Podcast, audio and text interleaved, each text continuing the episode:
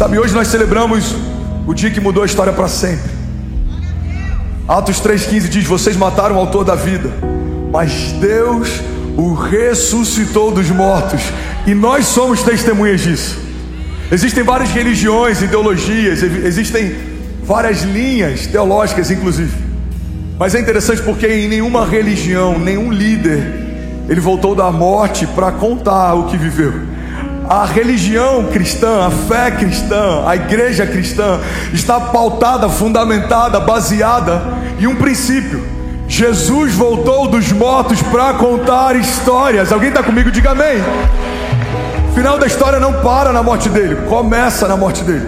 A revolução não encerra no sacrifício dele, começa no sacrifício dele. E a partir dessa ressurreição que nós cremos que a morte também não é o final da nossa história. Sabe, a Páscoa para os judeus falava a respeito de libertação, o mar se abrindo, o povo sendo liberto, mas existe um novo simbolismo para nós, fala a respeito da vida encontrando a morte, para que a gente pudesse voltar a viver. A Páscoa fala de ressurreição, e tem muita gente que ouviu uma parte da história, mas não ouviu toda ela, tem muita gente que ainda crê num Cristo crucificado. E é por isso que nós, protestantes, não temos crucifixos com imagens de Jesus crucificado, porque ele não está mais lá. Esse momento da história já passou. Ele enfrentou a morte, mas ele ressuscitou. Alguém comigo aqui? Ele enfrentou a morte, mas ele ressuscitou. Três dias que marcaram a história para sempre. Independente da sua fé, o seu calendário se move a partir desses dias. Se você é asiático, mesmo que você tenha um calendário asiático, todos, todos os seus negócios, todo o seu calendário, toda a sua agenda se move a partir de um calendário cristão, porque o mundo se dividiu entre antes e depois dele, antes de Cristo e depois de Cristo. Eu quero te lembrar que a nossa agenda pessoal precisa ser dividida assim também, antes desse encontro e depois desse encontro. É necessário que haja uma mudança depois desse encontro com Jesus, porque na Bíblia ninguém que teve encontro com Ele saiu da mesma forma diante desse encontro. Então, se você caminha com Jesus, teve encontro com Jesus, mas nada mudou, irmão, você precisa ressignificar e repensar se realmente foi Jesus que você encontrou ou uma religião. A religião não salva ninguém, mas Jesus salva. Alguém comigo aqui? A religião não muda a história de ninguém, mas Jesus muda. A religião por si só, se for esvaziada da vida de Deus, são só protocolos, usos e costumes, mas a religião, no sentido literal da palavra, religar, e aquilo que religa a criação com Deus, se for cheia da vida de Deus, pode mudar a história de alguém. Alguém aqui foi transformada pela vida de Deus, alguém aqui vive uma nova história a partir de Jesus, diga amém. Esses três dias mudaram a história. O dia que Jesus se entrega muda a história porque houve um movimento de desesperança. Fala comigo, desesperança.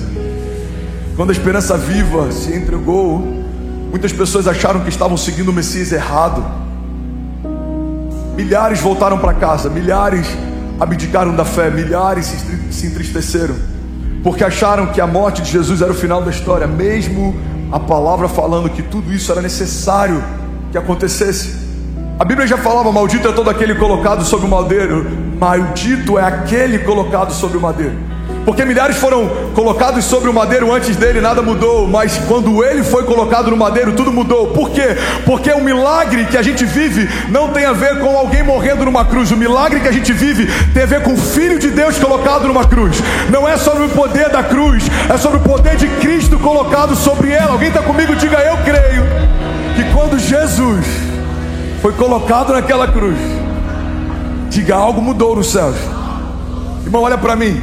Todas as vezes que algo muda nos céus, algo muda na terra, porque a terra, ela só recebe a, aquilo que ecoa nos céus. Os céus são a referência da terra. Quando algo acontece nos céus, algo acontece na terra. Então, quando o Verbo vivo, o único Filho de Deus, aquele que que carregava todo o esplendor e a plenitude de Deus, ele se entrega na terra, algo acontece nos céus. A Bíblia diz que no dia em que Jesus foi crucificado, o sol se recusou a brilhar, era dia, virou noite. Você tem noção que toda a criação, quando viu o seu Criador morrendo, toda ela se manifestou. Era dia, virou noite. foi seguido de um dia de silêncio. Sexta, morte, desesperança, dor, luto. Sábado, silêncio. Fala comigo, silêncio. E é interessante, isso é muito simbólico, eu diria até profético. O verbo se calou para que algo novo pudesse acontecer. A palavra foi silenciada para que algo novo pudesse pulsar. Pastor, o que isso tem a ver com a minha história? Talvez você esteja enfrentando algum momento de silêncio, você acha que Deus se esqueceu de você, mas eu quero te lembrar que antes de todo milagre existe um período de silêncio. Antes de João Batista quebrar o silêncio de Deus, 400 anos de silêncio profético, quando a voz que clama no deserto se levanta, o silêncio é quebrado. Sempre que Deus se cala, existe algo novo sendo gerado, irmão. O fato de Deus não estar falando em alguns momentos não significa que Ele não esteja fazendo. É como um bom professor que aplica uma prova, todas as vezes que o mestre aplica uma prova, ele fica em silêncio. Algo está sendo gerado, fala comigo, algo está sendo gerado. Olha que interessante, eu preciso correr, eu só tenho mais oito minutos. No original, a palavra silêncio é derivado de silere, calar-se.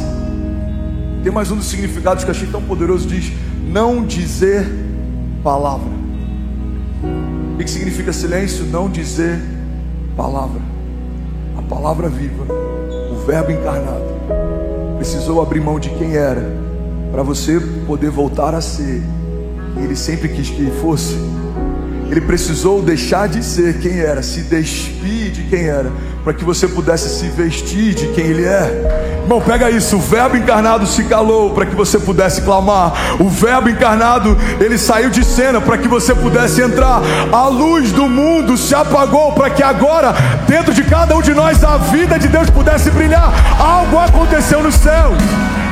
E a terra viu os efeitos disso. Algo aconteceu nos céus. E a sua casa está vivendo os efeitos disso. Algo aconteceu nos céus e Alphaville está vendo os frutos disso. É por isso que a oração do Pai Nosso, ela é muito mais sobre espelharmos na terra o que já acontece dos céus do que Deus fazer algo novo na terra, porque Ele já fez algo novo nos céus. A oração do Pai Nosso é: seja feita a Sua vontade na terra como já é feita nos céus. A Páscoa fala sobre o único Filho de Deus se entregando para que todos nós pudéssemos ser feitos filhos de Deus. A Páscoa fala sobre o primogênito morrendo para que ele ressuscitasse como unigênito. Perdão, o unigênito morrendo para que ressuscitasse como primogênito. Difícil pregar sobre Páscoa em 15 minutos, mas vamos chegar lá, amém? O único Filho de Deus se entrega, mas ele ressuscita como o primeiro de muitos. E essa loucura da redenção. Essa é a graça da Páscoa. Esse amor furioso. E se não fosse pelos olhos da fé, se não fosse pelo entendimento da graça, sem dúvida nenhuma a gente trataria como um paradoxo. Como alguém tão grande se faz tão pequeno. Como a vida encontra a morte. Como o único filho se torna o primeiro de muitos. Esse amor furioso que confunde aqueles que não creem, mas para aqueles que creem é o poder de Deus. A Bíblia diz: para aqueles que não creem, o que nós cremos é loucura, mas para nós que cremos, isso é o poder de Deus. Me explica um Criador que morre pela sua criação. Me explica alguém tão grande a ponto de falar com estrelas no universo, nomeá-las e colocar todas elas em sentido, enfileiradas. Saber cada fio que você carrega na sua cabeça. Saber cada sentimento que você tem, cada dor que você passa. E ainda assim, esse Deus tão grande se esvaziar de toda a glória, se fazer tão pequeno para caber dentro de você. Nenhum outro fenômeno foi tão poderoso quanto o dia em que Jesus se entregou à morte. A beleza do céu foi coberta de dor. O Filho de Deus encontrou a morte para que a gente pudesse encontrar a vida.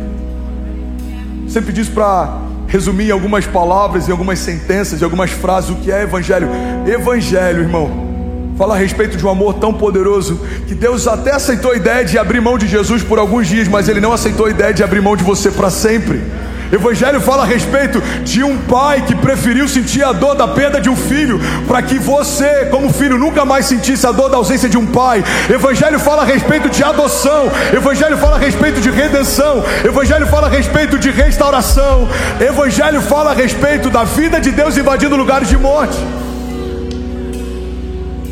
Evangelho fala a respeito de pessoas que não creram que Ele era quem dizia ser, depois vendo os frutos disso e então crendo. Existe uma classificação, quase como se fossem níveis de profundidade a partir daquilo que cremos. Aqueles que creem porque veem, eles têm um nível de acesso, mas felizes são aqueles que creem mesmo sem terem visto. Tomé precisa de marcas, ele precisa ver, ele precisa tocar. Mas os discípulos não, eles sabiam. Jesus disse que voltaria, certamente ele vai voltar. Sabe, a sua jornada de fé vai ser marcada por, por esses desafios. Tem gente que só vai crer quando vê, mas tem gente que, porque crê mesmo sem ver, certamente os seus olhos verão. O Evangelho fala a respeito da loucura, irmão. Não faz sentido, a conta não fecha. Mas fé não é sobre planilhas, fé não é sobre números. Fé é sobre o Deus sobrenatural, fazendo coisas sobrenaturais. Fé é sobre Deus pegando pessoas simples e transformando em improváveis.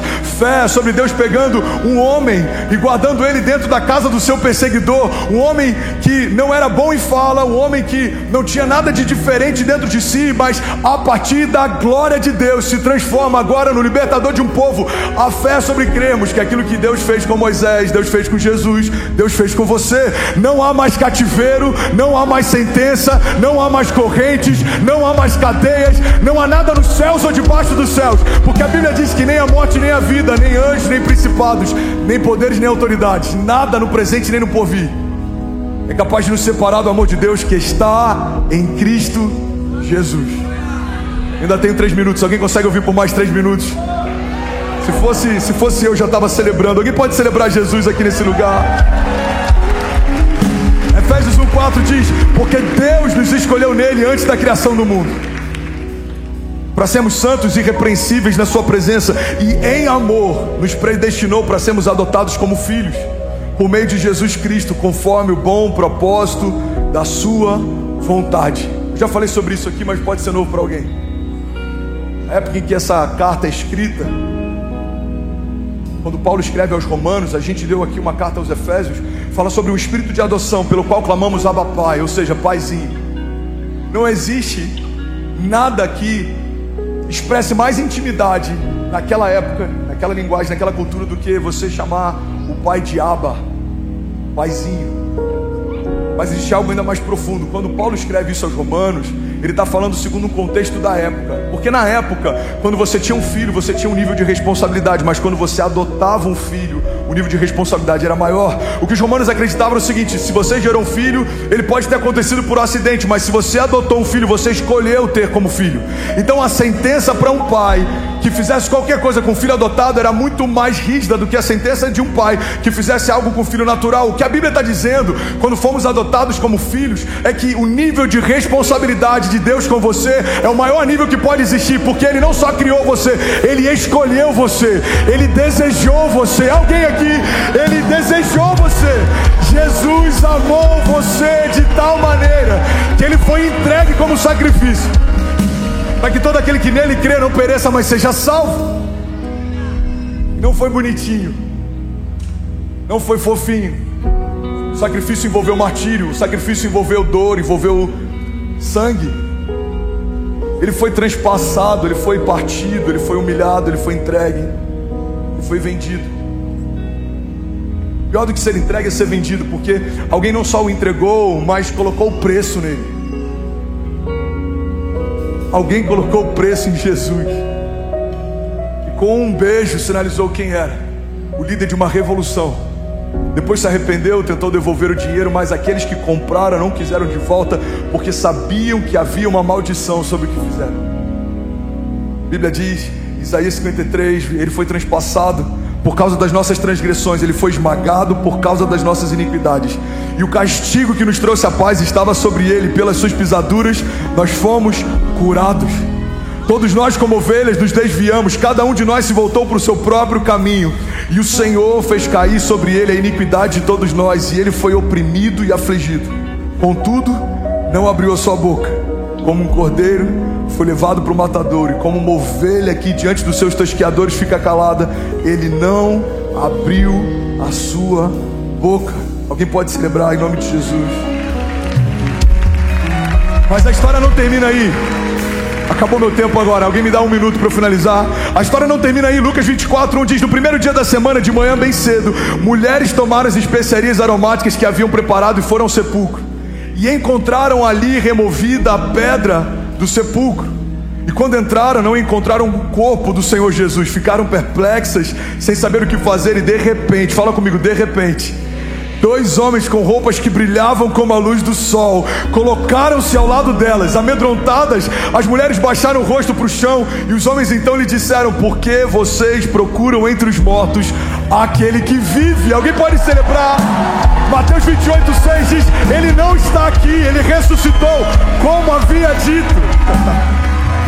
Venham ver o lugar onde ele jazia, vão depressa e digam aos discípulos dele: Ele ressuscitou dentre os mortos, está indo diante de vocês para Galiléia, e lá vocês o verão. Notem que eu já os avisei. 1 Coríntios 15, 55, uma das perguntas que eu mais amo fazer: Onde está a morte, a sua vitória? Onde está a morte, o seu aguilhão? O aguilhão da morte é o pecado e a força do pecado é a lei. Mas graças a Deus que nos dá a vitória por meio do nosso Senhor Jesus Cristo. Eu vou finalizar aqui. Alguém pega essa chave, isso pode mudar a sua história. Alguém está comigo? Diga amém. João 20 fala sobre um princípio que é a garantia de que Jesus vai voltar para buscar a noiva. Porque naquela época havia uma cultura